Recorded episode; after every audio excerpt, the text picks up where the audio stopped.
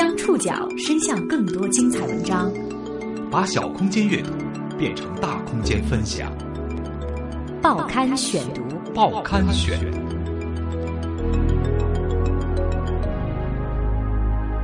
把小空间阅读变成大空间分享，欢迎各位收听今天的报刊选读，我是宋宇。今天为大家选读的文章综合了《人物》杂志、《重庆晚报》的报道，我们一起来关注一下网络主播。男子为追网络女主播欠债百万元。什么是网络女主播？一台电脑、一个摄像头、一个麦克风就可以了。网络主播作为娱乐圈的新鲜职业，正在悄然兴起。这些在摄像头中或可爱娇艳或成熟大方的网络主播，一直生活在人们的臆测之中。通过半虚拟的直播平台，粉丝们的金钱化作虚拟的礼物，不断献给主播。人气高的主播可能会一夜暴富，月入最多的时候呢，可以多达十一万。这个基本由年轻漂亮女孩构成的群体是如何生存的？又有谁在这场网络嘉年华中获利？报刊选读今天为您讲述网络秀场生存秀。如果你是一个八零后、九零后，肯定对网络主播有所耳闻。有些人，尤其是互联网行业的从业者，在谈起 YY 语音、九幺五八、六间房等等，大多都是一副心领神会、你懂得了然表情。如果收音机前的你略微年长一些，对于这个新兴职业可能就有些陌生了。不过，最近时不时会出现的社会新闻，将这个听起来有些暧昧的职业逐渐推到了前台。一月二十五号的《重庆晚报》刊登了这么一条消息：三年时间，家住重庆的四十岁男子黄强恋上了网络女主播，花掉了一百多万元家产，导致六十二岁的父亲老黄扛起所有债务，挽救债务缠身的儿子。原来，二零一二年年底开始，黄强偶然进入了一个网络聊天室，注册充值成为会员之后，同一名美女主播聊了起来。一段时间之后，黄强开始为美女主播买花、买礼品，升级自己的会员级别，还线下往来频繁。和网络女主播聊天，聊到几乎倾家荡产，这到底是个什么样的职业？让我们一起来认识一位网络女主播的从业者——蚊子小姐。蚊子小姐钻进化妆间，在出来的时候，已经换上了一身。纱质粉红抹胸连衣裙，她满意的低头看了看，嗯，好像显得胸很大哎。根据经验，秀场的游客们喜欢谈论女孩的罩杯。培训的时候，公司的经济主管曾经直截了当的说：“谁不够大啊？赶紧去垫垫啊！”蚊子试过塑胶垫胸，效果实在糟糕。他最近开始试着用衣服版型进行弥补。这是下午两点。秀场女主播蚊子端坐在五平方米的房间里，调好电脑摄像头的角度，开始了一天的工作。在接下来的两个小时里，她要进行不间断的网络视频直播，唱歌、聊天偶尔也跳跳舞。蚊子所在的秀场是一款在线直播的真人秀平台。根据官方的数据统计，这里目前一共有超过九十万个视频主播，男女各半，分布在四五百家会社。会社。类似于线上的艺人经纪公司，负责招收、培训主播、拉拢财团、聚集人气什么的。主播则要进行才艺展示，游客们根据喜好送出虚拟的礼物。网络主播所得的虚拟礼物总价值由秀场作为平台提供方抽走五成，剩下的由主播本人和签约会社按照合约比例来分成。蚊子小姐签约的华科公司在华南地区的吸金能力是最旺的。而他本人是线下签约主播当中最红的，入行不到半年，月收入已经达到三万，这意味着他每月至少获得总价值九万元的虚拟礼物。蚊子前年从一所你肯定没听过的大学毕业，和诸多容貌姣好的姑娘一样，从小梦想着万众瞩目。他曾用真名王艺文参加过某女子偶像团体的选拔，因为训练非常累。二十二岁，年纪也大了，在团队里根本就是小角色，中途退出了。相比之下，秀场主播的门槛就要低多了，只要一台电脑、一支摄像头，想直播就播，不想播就不播。他在二零一四年的夏天，通过朋友介绍加入了这家在线直播平台。签约前，公司这么告诉他：“嗨，轻松，高收入，你就是大明星啊！”轻松不轻松不知道，高收入却显而易见。文字入行不到半年，月收入已达到三万，这是荷尔蒙带来的经济。报刊选读继续播出：网络秀场生存秀。每个和公司签约的网络主播都要经历一个月的试用期，公司的艺人主管会开小号，偷偷溜达进直播间巡房，观察新人的表现、人气和礼物榜单。开小号的意思就是换个新的 ID 登录。一个月之后，不合格的女孩被劝回家。衡量这些网络主播合格还是不合格的标准简单又直接，那就是月收入起码能把电费赚回来。一般情况之下。网络女主播三个月的粉丝量可以达到两三百人，想要赚得更多，就得各展其能，努力提高人气，尤其是抓住有钱的游客，俗称土豪。大多土豪喜欢在人气超过一万的直播间里扎堆。入行之后，蚊子经历的第一道坎儿就是把自己喜欢的歌换成公司给的歌。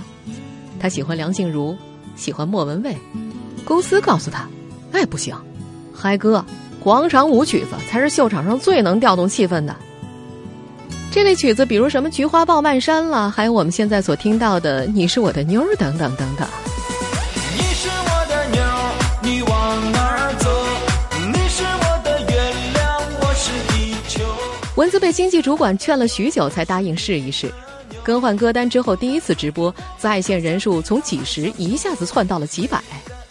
泡在这类网络直播间里的游客就喜欢那样的东西。慢慢的，蚊子小姐觉得网络歌曲还挺好听的。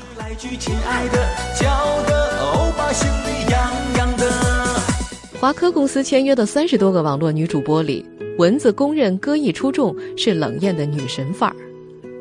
然而，很多在视频里顾盼生姿的女孩，并不是真正的漂亮，圆脸，皮肤差。没关系啊，秀场软件自带修容功能。唱歌不够好没关系，后期系统可以进行一定程度的修音。于是想出类拔萃得靠巧力，尤其得学会怎么跟游客们处理关系。公司经常教导蚊子，成功的网络主播跟客人之间是家人般的关系，去加那些刷钱最多的、最频繁的游客为好友，关心他们，在乎他们。这天的直播间里。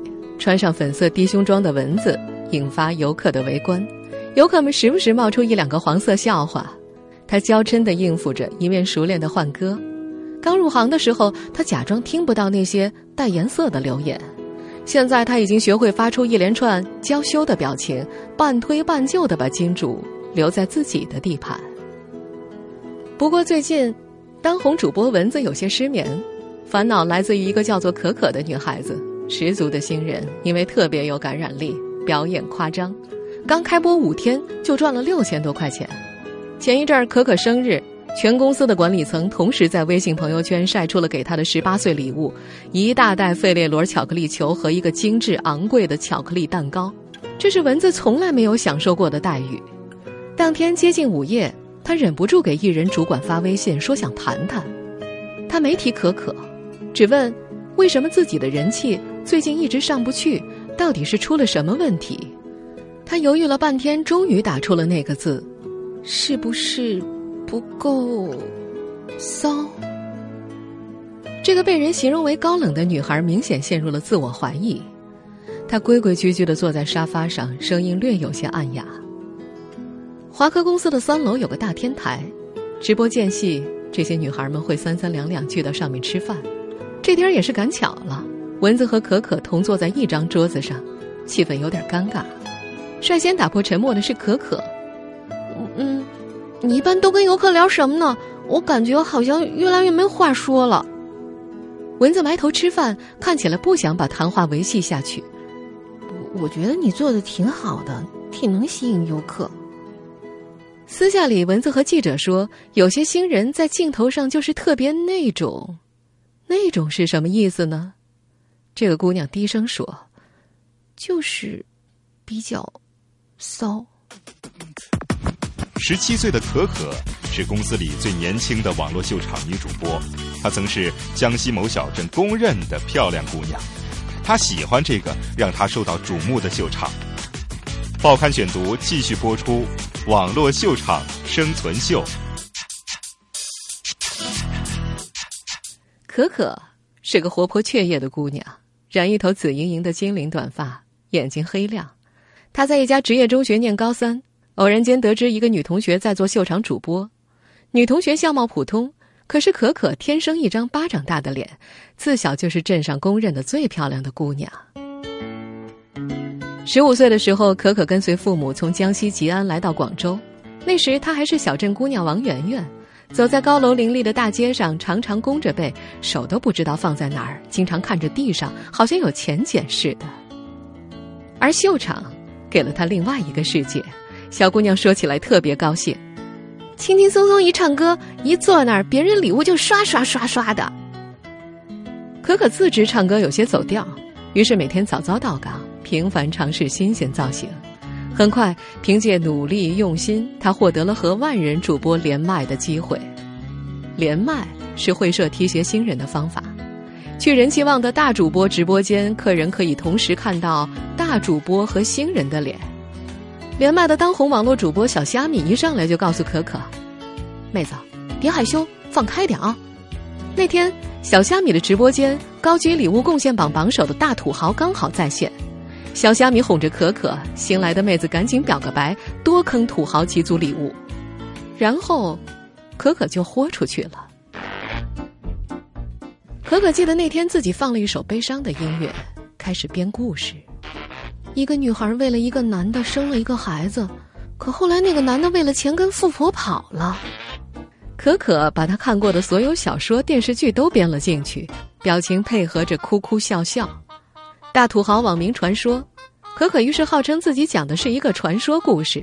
直播间里的男人们开始疯狂刷屏，每刷出一组一千三百一十四，可可就把故事再编下去。一千三百一十四代表一生一世。这是秀场所提供的礼物购买数量的最高等级，比如一百八十八代表要抱抱，五百二十是我爱你。除了数量，还有不同的品种，售价从一毛钱的棒棒糖到十九块九的钻戒，任君选择。游客呢，则根据购买力按照公侯伯子男的爵位排列，在他们之上还有最高级别的国王呢。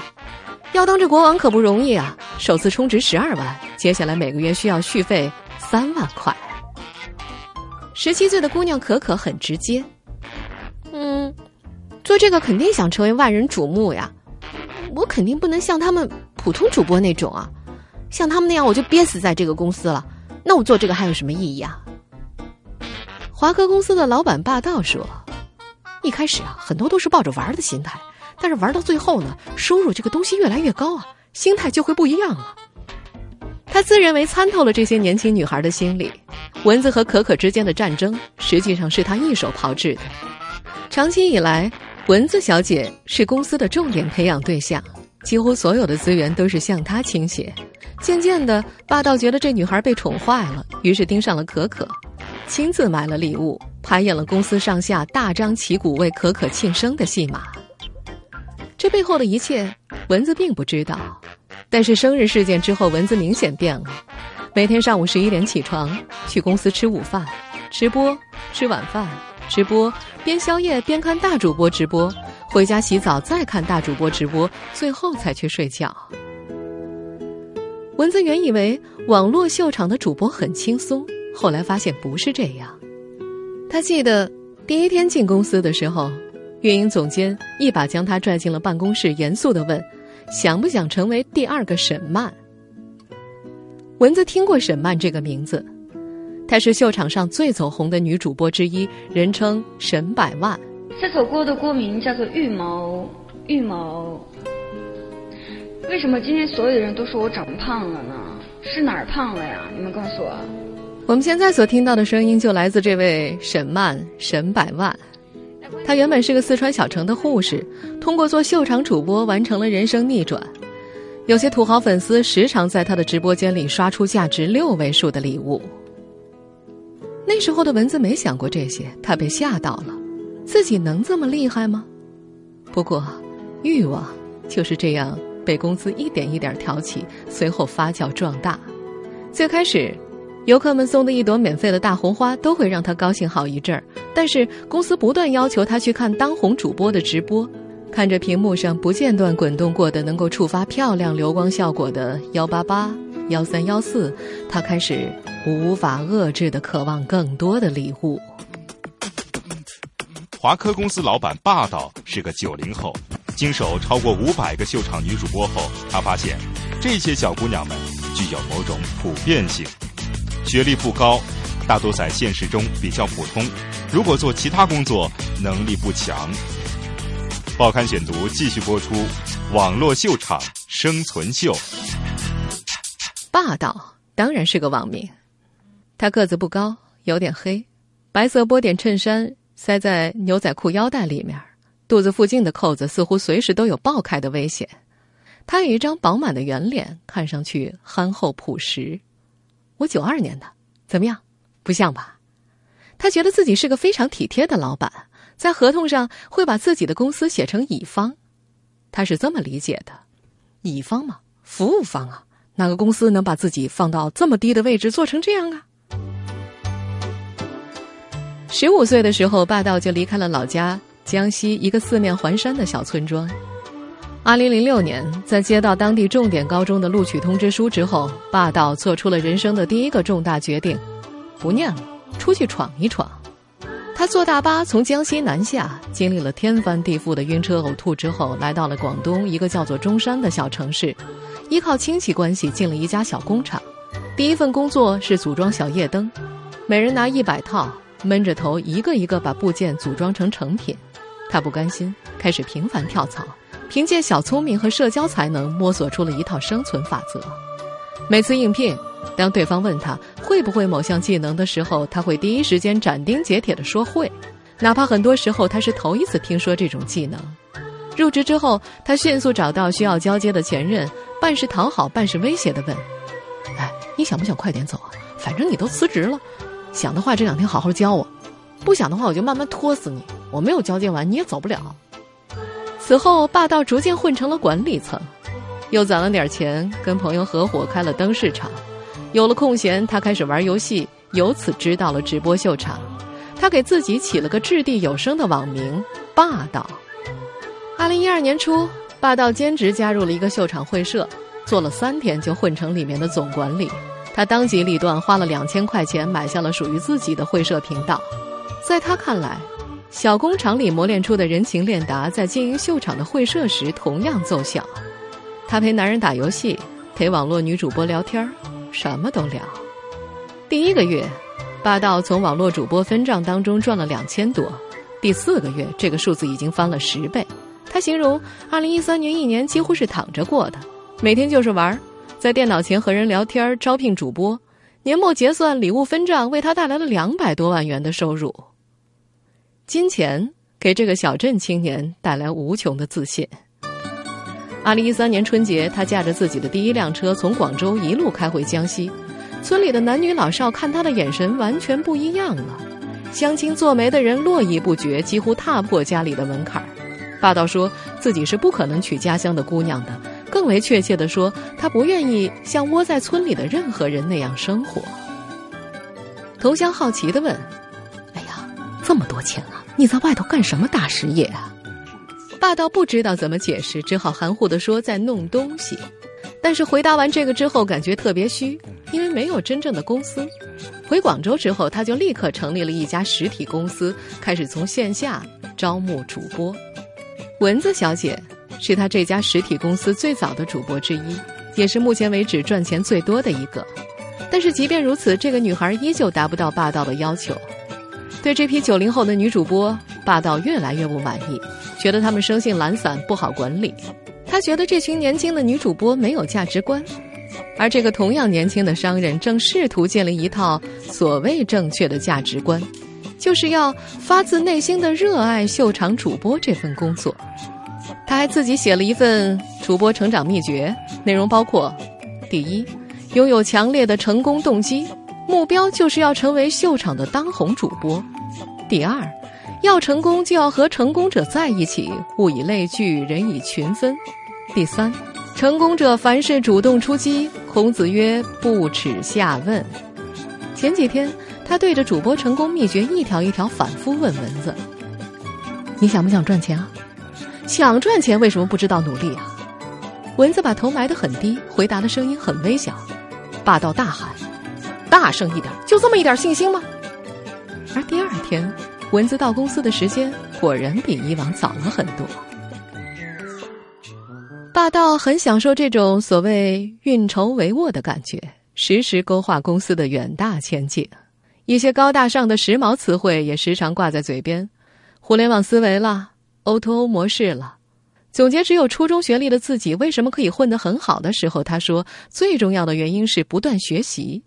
霸道感叹：以前啊，我爱看玄幻啊、穿越啊，最近看马云的书呢。读书啊，这个东西还是有用的。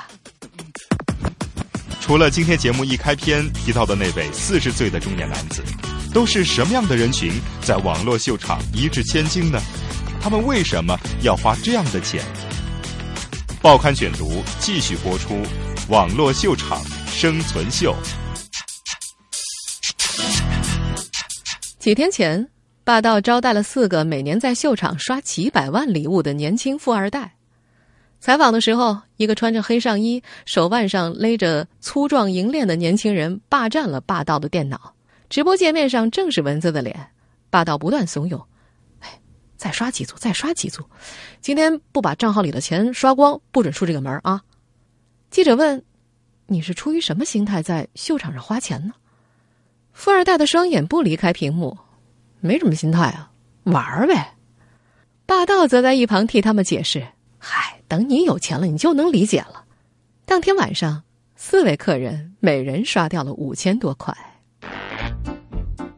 作为网络秀场的主播，可可曾经经历过一场土豪和草根的暗战。那天，他的直播间里出现了一个国王。才开播不足一个月，可可头一次见到活的国王，他立刻郑重的暂停音乐，大声说了好几遍：“欢迎某某某国王大驾光临。”但是那位国王始终静默的挂在线上，一言不发，更不用说刷钱了。草根们开始起哄：“可可，你把国王踢出去，我们轮流帮你刷一千三百一十四。”可可回忆起当时的情景，撇着嘴角：“我怎么可能踢国王呢？人家那么大一个土豪。”但是我跟他们说：“好啊，你们刷刷了我就考虑。”一三一四的炫光真的开始次第在屏幕上亮了起来。仿佛某只手在慢慢攥紧，男人们陷入了一场反财富的狂欢。根据霸道的观察，秀场里的一些金主在现实世界里大多从事快钱生意，比如股票、贷款、期货。他们注重关系，仰仗圈子，喜欢扎堆花钱。前不久，一个醉酒乱逛的土豪无意间闯进了沈曼的直播间，他刷了一笔钱，瞬间激起了另一个长期盘踞于此的土豪的斗志。两个人你来我往，斗气般的刷了一个通宵。那个晚上，沈曼至少入账十万元。一位秀场的高管总结：依附在网络秀场世界里的男男女女，无论从女主播到会社老板。从草根到土豪，他们全部拥有秀场典型用户的特征。二三线城市的小镇青年，社交场所单调，娱乐方式有限，用网络寄托青春期的幻想，享受群体性的狂欢。这位高管说：“中国的城市化快速发展过程当中啊，大量城镇青年线下娱乐的方式相对很少，文化生活呢又相对比较单调。秀场它是一个。”应运而生的平台啊，全世界没有任何一个国家有我们这样大一个巨大的流量和平台的资源啊。早年大多语音软件只是为服务游戏玩家在游戏过程当中互相喊话，变化出现在虚拟礼物被明码标价之后，女主播靠礼物赚钱，游客有了等级之分，一些幕后资金支持的土豪型会社开始大量进驻。霸道也承认，会社。早就进入商业化模式了。在广州郊区热烘烘、乱糟糟的深夜，霸道的声音听起来好像参透了世事，又隐隐透着野心和欲望。哎，就跟现在社会上所有的生活圈、交际圈一样，有利益啊，也有感情啊。他有时会用一种千帆过尽的口吻提醒手下的女孩们：“这做主播呀，最红不过三年吧。秀场里谈感情太虚幻，要播你就好好播，多挣点钱。完事以后呢？”自己该干啥就做点啥。一转身，他又开始招揽新的女孩。听众朋友，以上您收听的是《报刊选读》网络秀场生存秀，我是宋宇，感谢各位的收听。今天节目内容综合了《人物》杂志、《重庆晚报》的报道。我们下次节目时间再见。